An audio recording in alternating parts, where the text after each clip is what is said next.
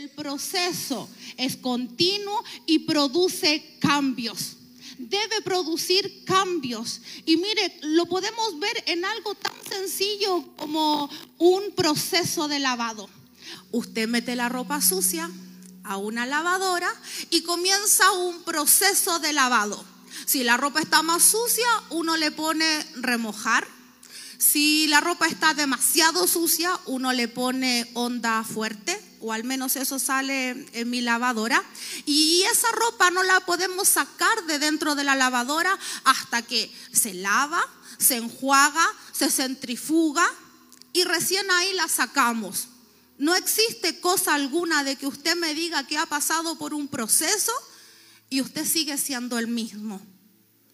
No existe. Y así como la ropa no la podemos sacar antes de la lavadora, así tampoco nosotros debiésemos huir del proceso hasta que concluye, hasta que llegamos a nuestro fin. Llevo casi nueve años en este ministerio por gracia, favor y mucha misericordia, soy anciano junto a mi esposo y creo que fácilmente los tres primeros años yo huí del proceso. Si ahí había alguien con el cual yo me sentía muy identificada, era Jonás. Recuerdo hacer oraciones inmaduras donde yo decía, Señor, escóndeme en el hueco de tu mano cada vez que yo sentía que algo comenzaba a dolerme, a, sacarme de mi zona de confort, mi primera reacción era huir del proceso. En estos tres años hice la escuela, la escuela de liderazgo. En estos tres años abrí mi primera casa de paz, mas nunca quise someterme al proceso personal. Huía y deseaba encerrarme y no saber de nada. Me seguía congregando. Le acabo de decir que terminé el proceso de la escuela, pero creo que sin exagerar los tres primeros años, odié y huí del proceso. Así es que si usted está huyendo o siente que el proceso por el cual está pasando no ha producido un cambio, quiero que abra su corazón y quiero pedirle lo que nosotros siempre pedimos en nuestros discipulados en las casas de paz. Lleve este mensaje a su vida. No, se no refleje a su esposo, no piense en su vecino, en su compañero de discipulado, sino que lleve el mensaje y pídale a Dios que hoy día hable a su corazón. El proceso requiere formación, porque en las áreas que no sometemos al proceso, allí tenemos deficiencia. Y deficiencia es un defecto, una imperfección. Y en estos tres años en los cuales yo huía de ese proceso, vaya que me sentía defectuosa, vaya que sentía que tenía una deficiencia. Podía ir súper parejito hasta que comenzaba a dolerme algo hasta que comenzaba a inquietarme y entonces me sentía defectuosa. Algo no estaba funcionando. Yo venía el domingo, yo recibía el mensaje, mas luego de unos días eso se desvanecía dentro de mí. Con el mismo entusiasmo que comenzaba, rápidamente me desinflaba. Y como les decía, si usted ha pasado por un proceso, pero este proceso no ha provocado en usted un cambio, quiero decirle que eso no ha sido proceso.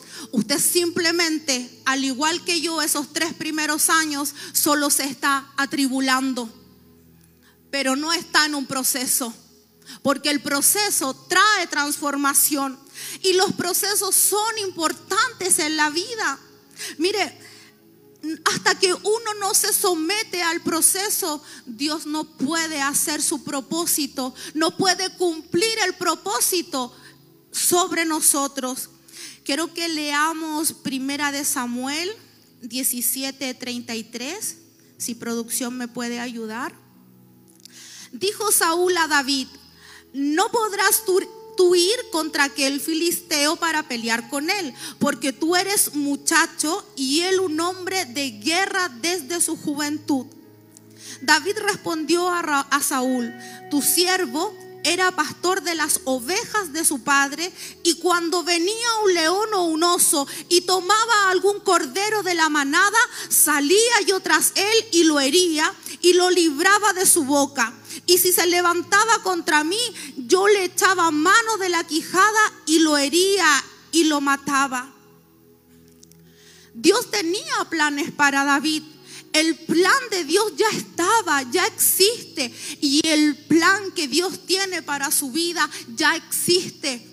Cuando usted fue formado en el vientre de su mamá, el Señor colocó dentro de usted ese plan, ese propósito. Pero es necesario que Él nos someta a diversos procesos para que Él pueda manifestar ese propósito sobre nuestras vidas. Y todos los cristianos debiésemos tener una mentalidad de proceso, de formación. Todos debiésemos querer salir del proceso con enseñanzas, fortalecidos, preguntar, Señor, ¿qué quieres hacer de mí en este proceso? En Mateos 4:19, Jesús le dice a sus discípulos, ven en pos de mí, que yo te haré pescadores. Ellos estaban haciendo su vida. Cuando pasa Jesús y Él les dice, ven en pos de mí, que yo te voy a hacer pescador. Yo no puedo hacer algo que no soy ni mucho menos puedo formar en otros algo que yo no he permitido que se forme en mí primeramente. Y la palabra de hoy es proceso. ¿Proceso para qué? El proceso para ser un discípulo, para dejarse formar como discípulo, para luego formar y reproducirse en otros discípulos todos debiésemos ser discípulos en formación. Todos deberíamos tener esa mentalidad. Pero tristemente los cristianos huimos de los procesos. Cuando viene la cosa en bajada, cuando las finanzas no están como lo esperábamos, cuando hay un problema en la familia, en la salud, tendemos a huir del propósito o a pasarlo sin tener una expectativa. Porque el domingo si venimos con expectativas, queremos que Dios nos hable, queremos recibir algo, ojalá una palabra profética, más esa misma expectativa es la que debiésemos tener cada vez que entramos al, al proceso. Querer salir con algo diferente. Todos nacemos con dones. ¿Sabe usted que tiene dones? No sabe. ¿Sabe usted que tiene dones? ¿Verdad que sí? Y esos dones los traemos desde que nacemos, mas no nacemos con el carácter necesario para poder trabajar con esos dones. Y creemos que carácter, hermano mío, es hablar fuerte. Amor, ¿me puede ayudar? Creemos que carácter es, yo crecí escuchando a alguien de mi familia por ahí, es que yo tengo carácter y yo no aguanto ni una. No, no, no, no, no, no, no, es que tú me, a mí me dicen algo y no, yo no aguanto. Eso es todo lo contrario a tener un carácter. Eso es no lograr sujetar ni someter su temperamento. Está lejos de ser el carácter que Cristo quiere formar en nosotros. El carácter es lo que verdaderamente somos en intimidad. Si usted quiere saber cuál es su carácter, vaya y pregúntele a su esposo. Vaya y pregúntele a su esposa, a sus hijos. El carácter es lo que es usted de la puerta hacia adentro. El carácter es lo que dice su familia. Cuando usted se siente en confianza, ese es su carácter. Acá en la iglesia todos sonreímos, todos mostramos algo, Mas el verdadero carácter, como les decía, es lo que verdaderamente somos por dentro, lo que hay en nuestra intimidad. Es lo que sale a la superficie cuando estamos bajo presión. Póngame atención, es lo que sale a la superficie recién cuando las cosas no están bien. Cuando usted está siendo presionado, cuando está siendo formado, cuando lo están apretando un poquito en esa área que a usted le cuesta entregarle a Dios, ese es su carácter. Cuando no hay presión, no hay formación de carácter. Y vaya que me costó aprender esto. Siempre he dicho que yo no sirvo para trabajar bajo presión. Como que cuando me presionan, mis neuronas hacen círculo. ¿Qué hacemos? ¿Qué hacemos? ¿Qué hacemos? Siempre he dicho que no sé trabajar bajo presión. Me pongo torpe. Pero si yo lo llevo a mi carácter, a, a lo espiritual, así fui formada. Le decía que hace nueve años llegamos acá a este ministerio y el profeta Luis y la profeta Basti fueron mis mentores, a quienes honro y amo profundamente. Todo lo que hoy día soy es primeramente gracias a Dios, pero gracias a ellos, que largo trabajo hicieron en mí, en mi carácter, en esa personalidad que yo decía que era timidez, más escondía rechazo mas escondía áreas que no deseaba compartir a nadie. No me gustaba relacionarme, no me gustaba hablar de mi corazón, de lo que verdaderamente me importaba, y ellos me formaron bajo presión. Más adelante le voy a ir contando, pero vamos a avanzar. Porque dice, escribí acá, si no hay presión, no hay desarrollo de carácter. Usted no puede desarrollar su carácter en tiempo bueno, en la bondad de Dios.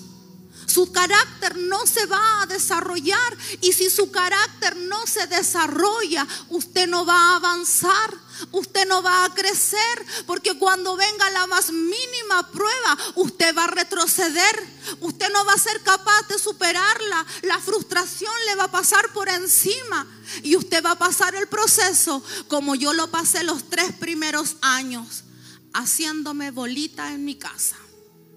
Venía para acá, recibía la palabra, la enseñanza, mas llegaba a mi casa y yo me sentía incompleta y yo miraba a mi esposo, un hombre apasionado desde el primer día que Cristo hizo la obra.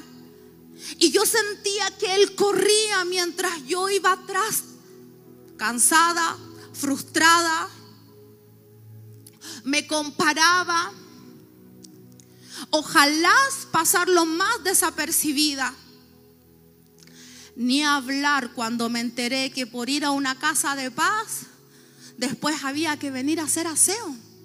Nos tocaba como red. Y mire, no era que a mí me molestara hacer aseo, porque yo quienes me conocen saben que mi fragancia favorita es el cloro. Ah, limpieza. A mí me encanta hacer aseo. Pero yo venía para acá y no podía entender que si veníamos a hacer el aseo, la gente conversara. Yo quería venir a hacer lo que teníamos que hacer y rapidito irnos para la casa. Y acá mi esposo sociable que había que sacarlo de acá con abogado, que él no se quería ir, amigo, amistoso. Y yo con el caracho de dos metros, porque no me quería relacionar, porque me molestaba, porque esa timidez que ocultaba el rechazo, querían encerrarme, querían apartarme. Llegó un momento en que pensé, y que era lo que más me frustraba y lo que más daño me provocaba, yo pensé, llegué a pensar en que no amaba la visión de esta casa. Porque en mí algo no funcionaba. Hacía todo en obediencia, todo. Mire, todo lo que nosotros con mi esposo fuimos quedando a cargo fue parte de mi proceso.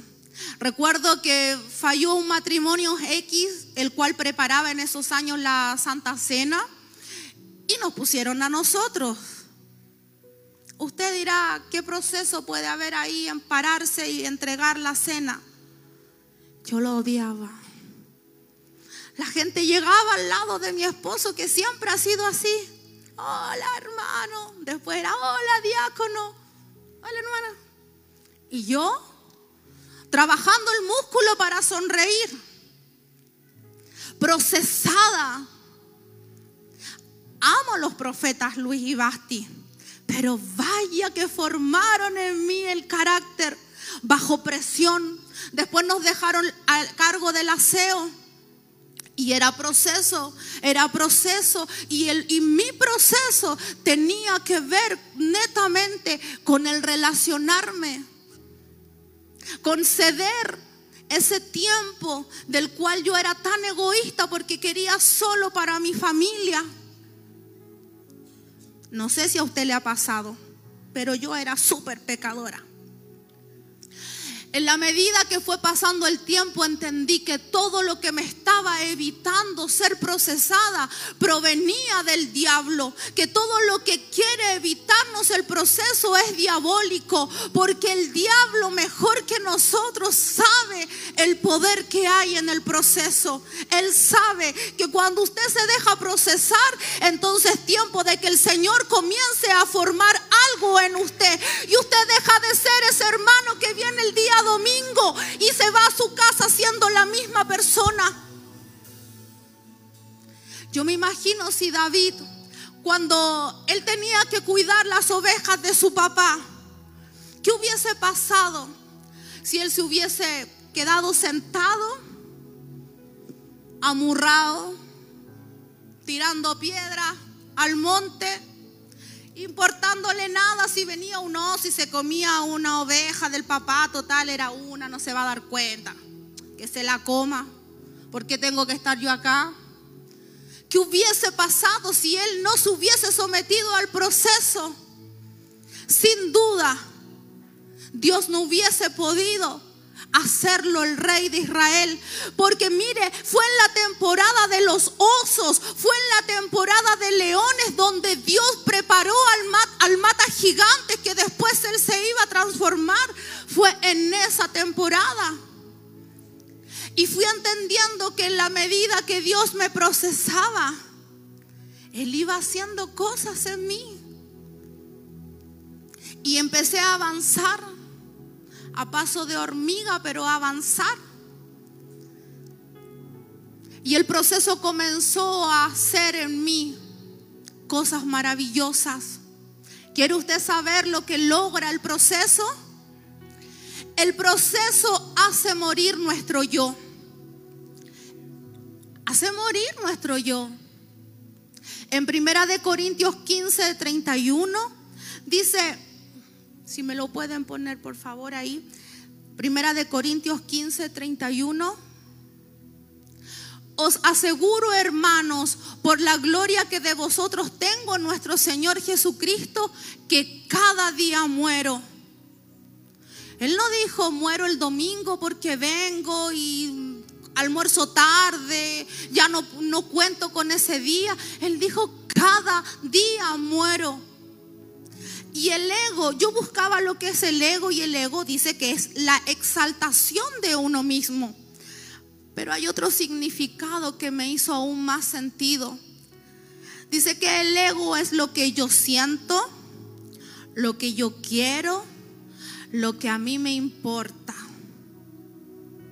O sea, lo que nos transforma en un yo-yo yo quiero más tiempo, yo no quiero hacer esto, esto es lo que yo quiero, más esto lo desecho. Eso es el ego. Y el proceso es lo primero que viene a tratar el proceso. El ego es lo que nos hace ver. Pero que no me, no me entiendo la letra.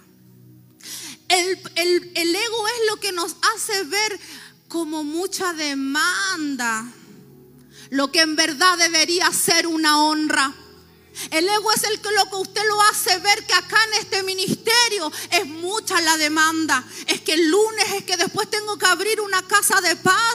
Es que después me metieron a hacer ujier y usted empezó entusiasmado, subió llorando esas escaleras, recibió su diploma de líder de casa de paz.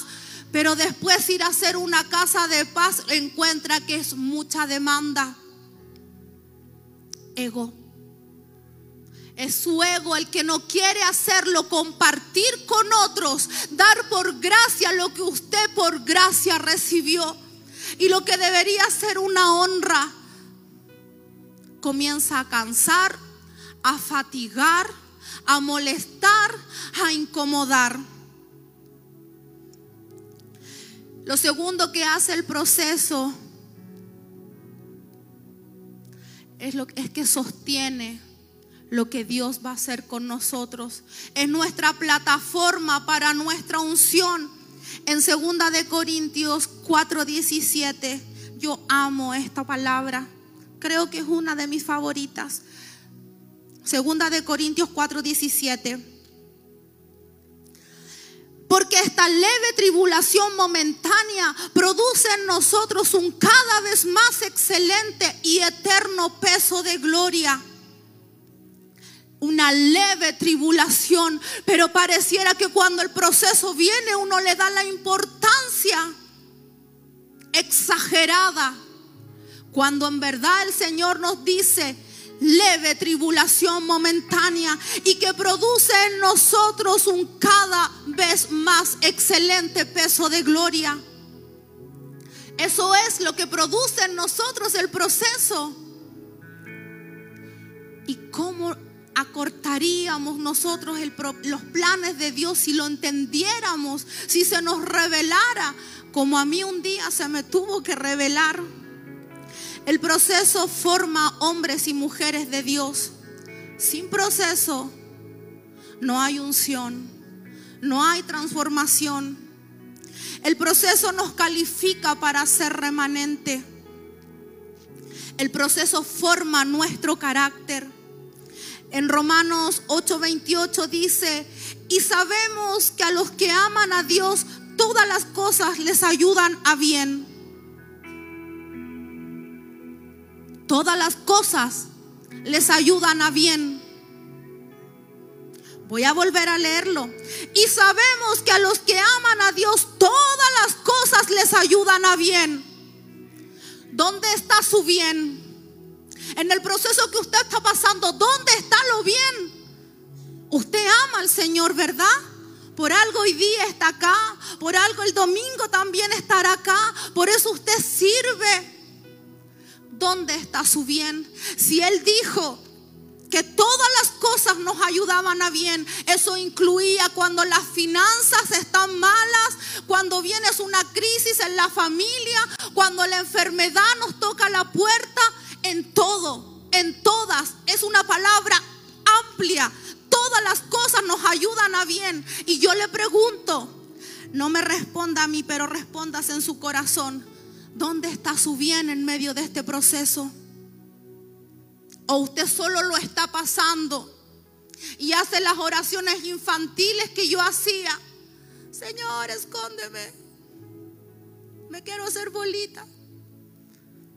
Y el proceso no era, sino que eso, eh, lo que podía ser un proceso y algo de bendición, terminaba siendo una tribulación.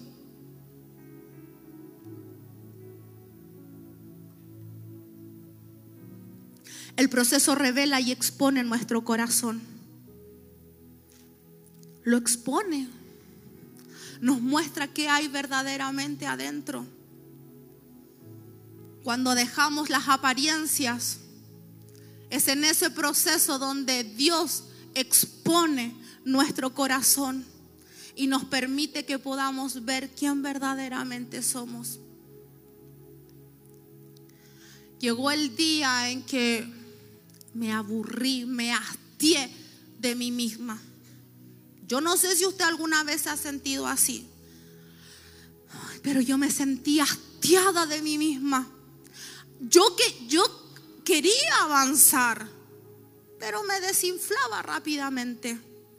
No le encontraba eso que me hiciera clic. Y un día de eso yo le dije, Señor, yo no puedo con esto.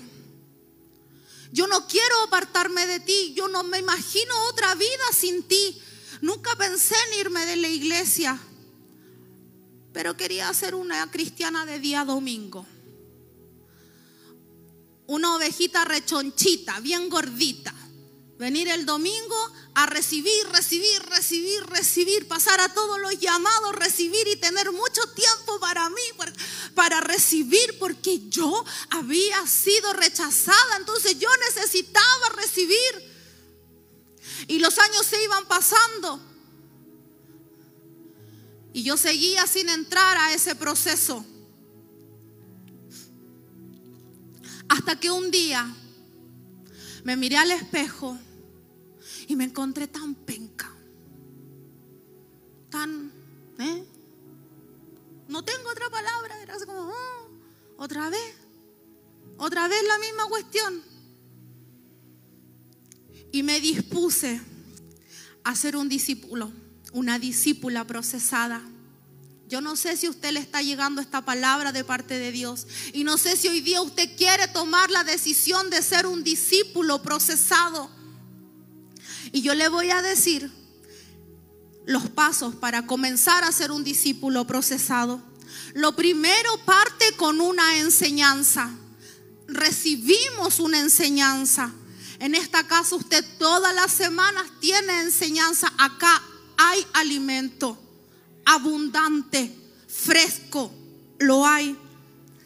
Jesús se pasó todo su ministerio en la tierra enseñándole a sus discípulos la multitud le seguía para escuchar sus enseñanzas, porque él predicaba un mensaje y luego les enseñaba. Yo me imagino como él les enseñaba a sus discípulos a orar por el ciego.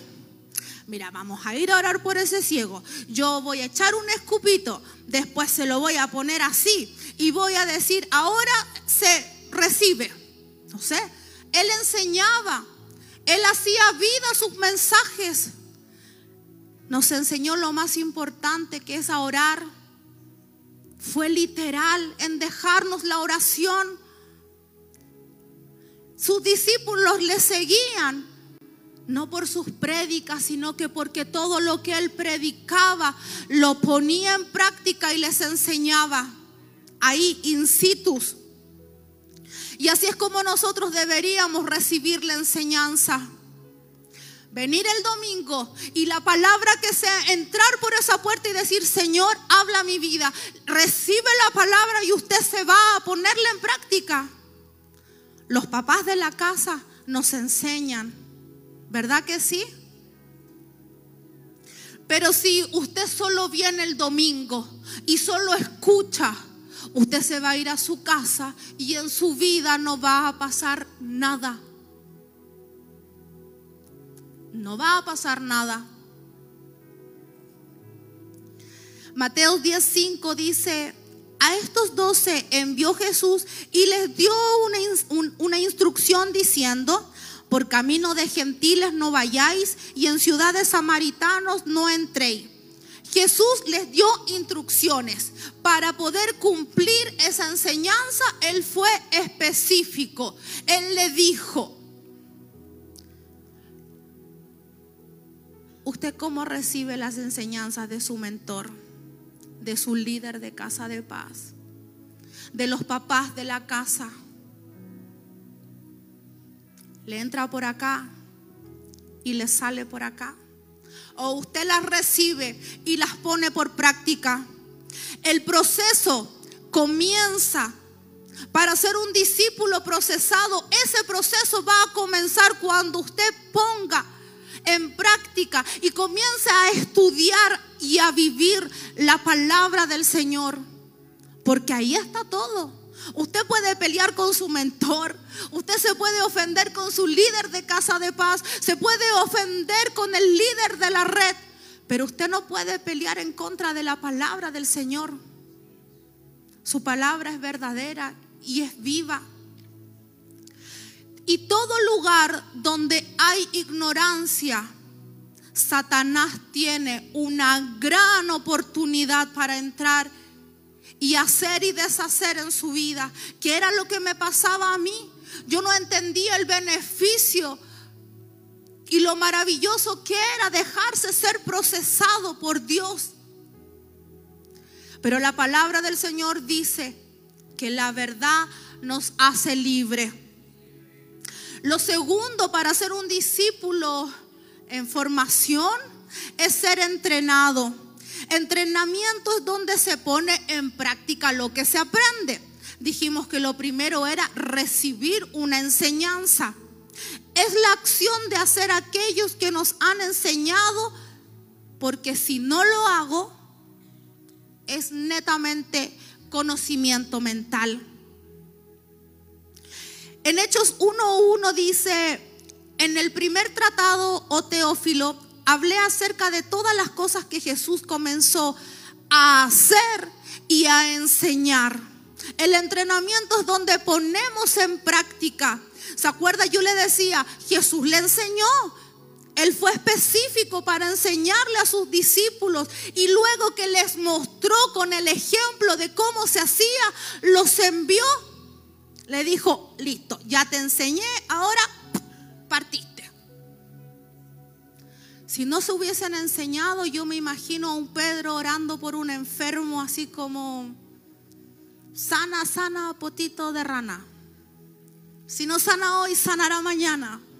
Pero Jesús les enseñó y luego les dijo que lo pusieran en práctica.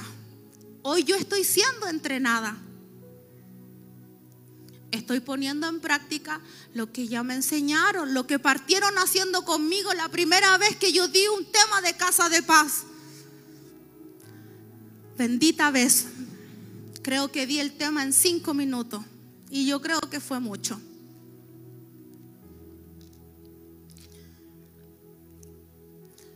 Cuando no hay proceso, es como, es lo mismo que, que usted podría ser tocado mas no cambiado. Y así usted puede ser enseñado, pero no entrenado. O sea, usted viene, la presencia del Señor porque es misericordiosa le toca.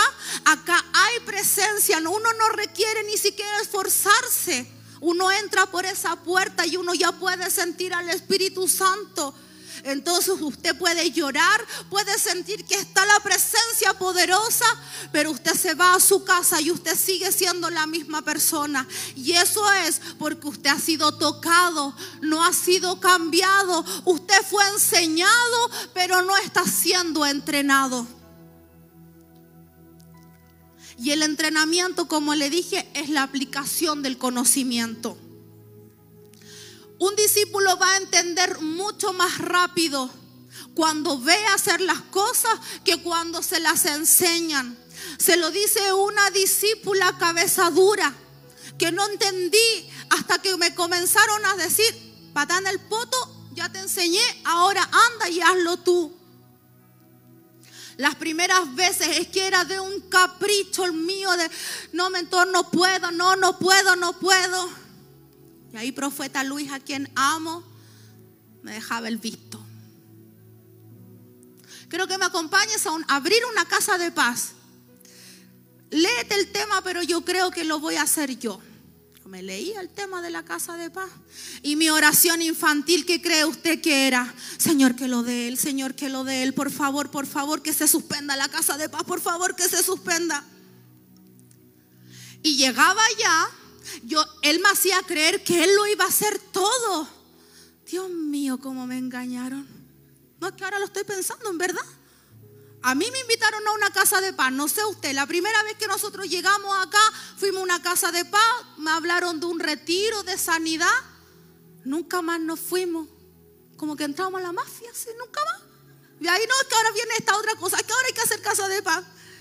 Y yo llegaba a las casas de paz esperando que él hiciera todo, profeta. Decía, va a quedar la pata en esta casa de paz, va a profetizar ahí. Y llegaba me decía, parte.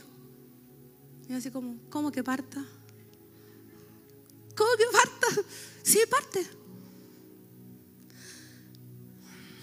Así fui entrenada. Así fui entrenada. No hubiese aprendido con la clase de líderes donde enseñaban a hacer una casa de paz. Es la forma que hoy día tenemos con mi esposo para formar otros discípulos con enseñanza, con entrenamiento. Que viene después del entrenamiento, empoderamos. Lucas 9.1 dice, habiendo reunido a sus doce discípulos, les dio poder y autoridad sobre todos los demonios y para sanar enfermedades. Y les envió a predicar el reino de Dios y a sanar a los enfermos. ¿Qué significa ser empoderados?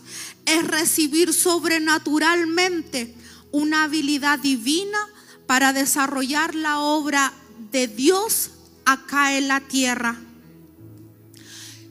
Yo tengo una frase que es repetitiva, siempre se las he dicho, mis discípulos pueden dar fe de eso, la gente de mi casa de paz. Yo siempre digo, yo, yo, yo como Priscila, yo no tengo nada bueno que entregar. Yo sé de dónde me sacó Jesús y sé en quién me volvería a transformar lejos de Él. Pero cuando usted recibe ese empoderamiento, usted se toma de esa habilidad sobrenatural para dejarse procesar, para entender que el psicólogo no va a restaurar su matrimonio. Entiende que el leer o entrar a estas charlas de finanzas no es lo que va a hacer que la escasez se vaya de su vida, sino que usted requiere de alguien que le empodere de manera sobrenatural yo tuve que recibir una habilidad sobrenatural. ¿Usted cree que yo como Priscila podría estar acá? Si hace nueve años me lo hubiesen dicho, hubiese huido al tiro. Más todavía de todo lo que retrasé el propósito de Dios en mi vida. Y es eso lo que debemos eh, tomar, debemos tomarnos del poder sobrenatural. Comencé a pedir, mis oraciones comenzaron a cambiar y comencé a decirle, Señor, tú te perfeccionas en mi debilidad.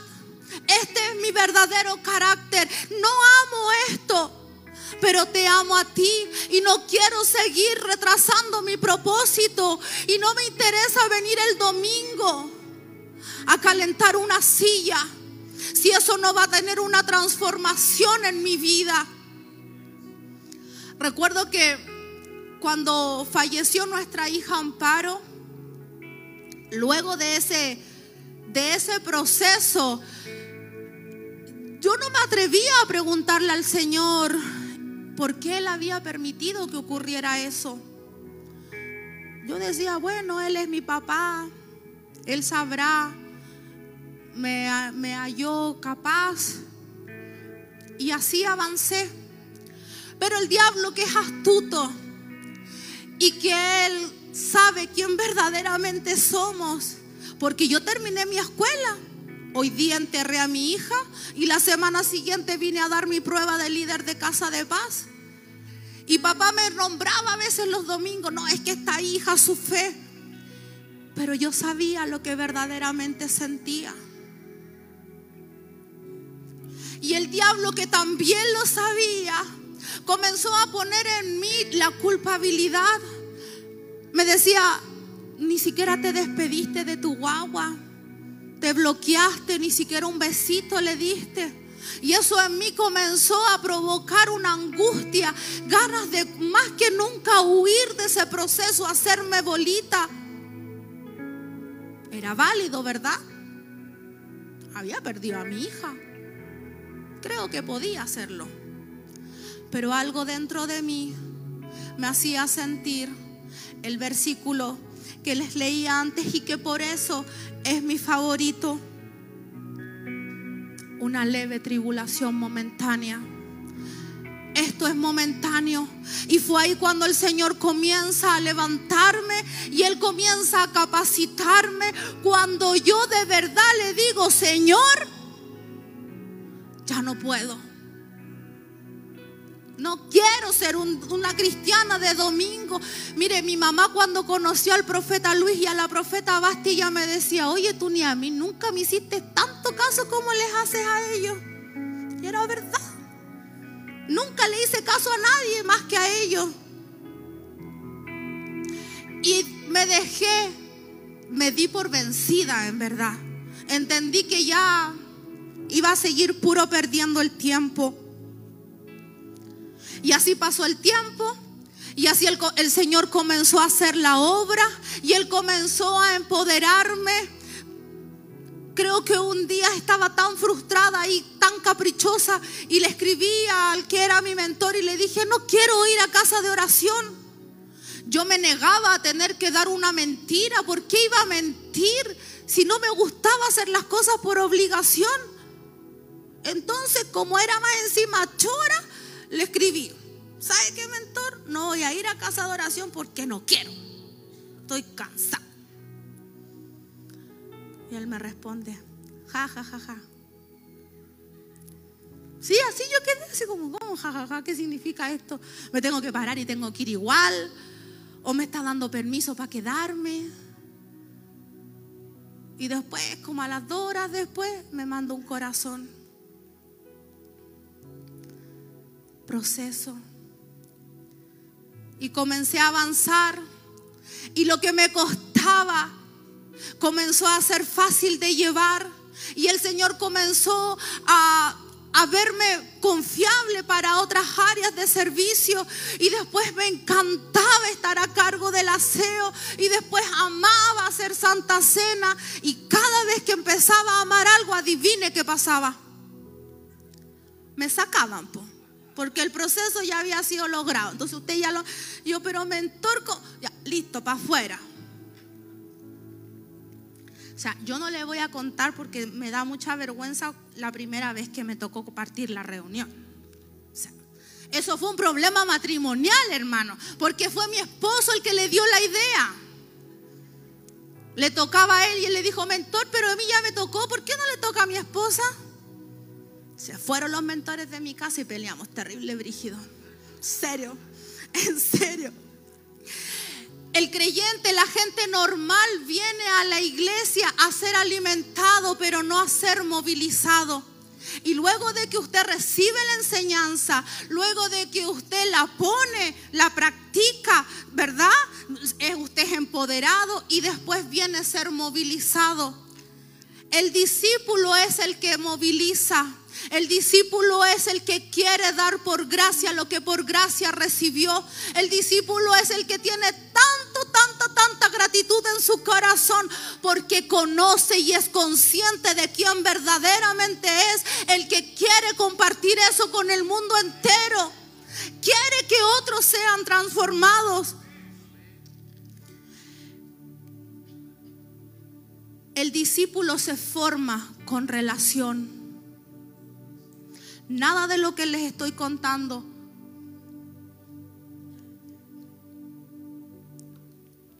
Hubiese sido posible si no me hubiesen enseñado a relacionarme, a bajar mi alerta, mis defensas, a relacionarme, a encontrar acá una familia, mi familia en Cristo, mis mentores se invertían en mí. Es lo que hacen los papás de la casa conmigo hasta el día de hoy.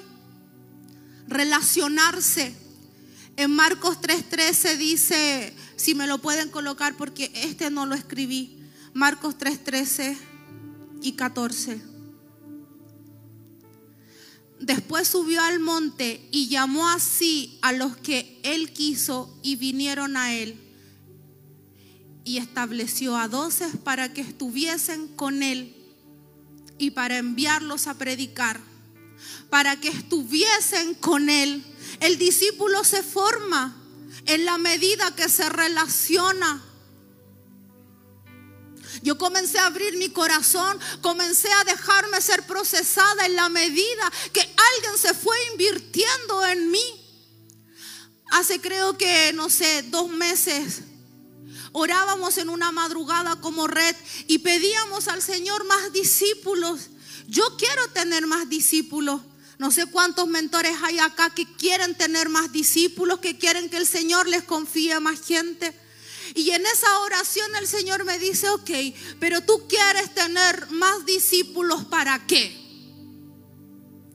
Para descansar en ellos, para que te apoyen con el aseo, para que te apoyen a, guiar al pueblo, o porque te quieres seguir invirtiendo en otros, porque quieres seguir dando lo que por gracia recibiste.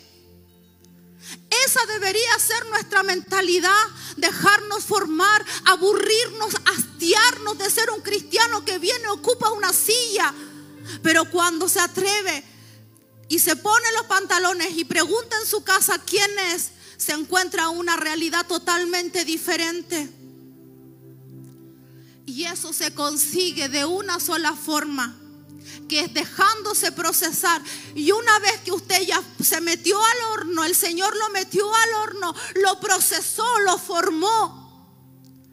Usted debe comenzar a formarse, a, a invertirse en otros, a reproducirse en otros. Esa es la visión hermosa de esta casa, efectiva, real, viva. Y eso es lo que hoy día yo deseo plantar en su corazón. Los discípulos tienen prerequisitos o cosas que nosotros comenzamos a ver en la gente que los hace calificar para ser llamados discípulos. Pero eso con el tiempo tristemente se va perdiendo. Y somos llamados discípulos porque el nombre es bonito, es bacán. Porque es bacán decir, es que yo soy discípula directo de la pastora Claudia. Soy primera línea.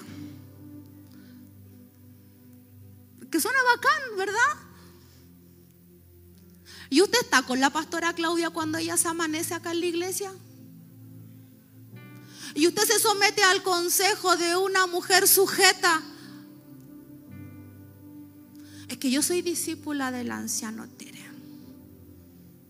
Yo desde que conocí al anciano Tere le he visto servir. Siempre su servicio ha destacado y la ha promocionado. Estoy segura que ha sido su servicio. Y comenzamos a ocupar el nombre de ser discípulos porque es bacán, porque entronamos el ego. No porque en verdad queramos reproducirnos luego en otros. Ese es el corazón de un discípulo, querer reproducirse, querer invertirse en otro, querer formar en otro. Nosotros somos discípulos en constante formación. Cuando pasó, le contaba hace un rato atrás, el proceso con mi hija, luego que el Señor me restauró, me levantó y todo, yo le dije, Señor, yo no quiero que ese sea mi único testimonio de la vida. Yo no voy a andar, no sé, 10 años después contando el testimonio que mi hija falleció. Yo quiero someterme al proceso, yo quiero seguir siendo procesada. ¿Y qué cree usted que pasó? El Señor respondió rápido, porque eso sí que lo responde. ¿Ah? Pero cuando yo le he dicho, Señor, prueba mi corazón a ver si con plata no me enaltezco. No, no pasa. Ay, no me responde. Le digo, por favor, pruébame. Pero cuando le dije, Señor, yo quiero seguir siendo procesada, ¡pum! Otro proceso. Y otro proceso. Otro proceso. Pero el Señor como es hermoso. Y Él no deja cabo suelto. Pasaron los años de la pérdida de mi hija. El Señor me restauró, me enseñó que no tenía que cargar con la culpa, que era el diablo. Y llegó un matrimonio a nuestra red que tristemente pasó el mismo proceso. Su hija nació, creo que 10 días logró estar viva y falleció. Y pudimos hacer con mi esposo lo mismo que nuestros mentores un día habían hecho con nosotros. Lo mismo. Hermanos, es que era una cosa de no creerla. Era exactamente lo mismo. A ella le entregan a su hija y la, le permiten estar en la capilla del hospital con su bebé y conmigo, mientras mi esposo acompañaba al, hombre del matrimonio a hacer los trámites legales, el cementerio, el cajón y todo eso. Y nos quedamos, yo y ella, y su bebé Arlet en esa capilla, yo sentía que el corazón se me iba a salir. Y tomé a su bebé en brazo y, le, la besé, le di besitos, le ayudé a acomodar su ropa. Y, y, el Señor sanó mi corazón, terminó de sanarlo, porque con esa bebé pude hacer todo lo que con la mía no pude hacer. Colócate de pie, Marjorie. Ella hoy día es mi discípula. El Señor no deja cabo suelto. El Señor le somete en proceso para formar algo mejor en usted. Ellos son nuestros discípulos. Y yo me niego profundamente, se lo he dicho a ella.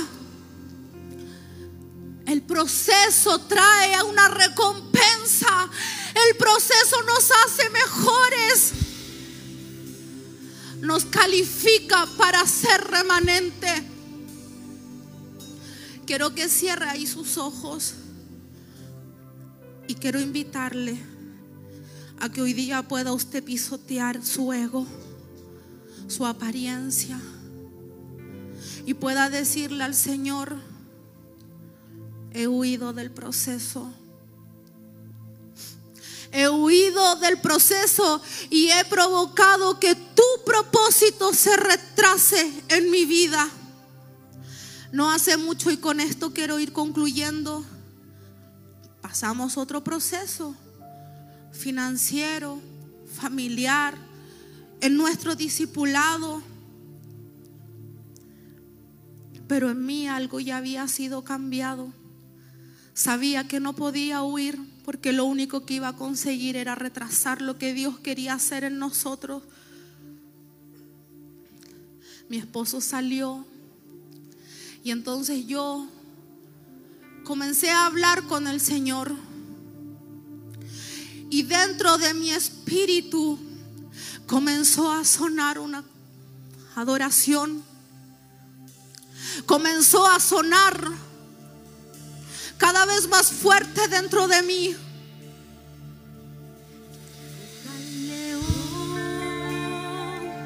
Que la tierra se estremece. Que ruja el león comenzó a sonar dentro de mí.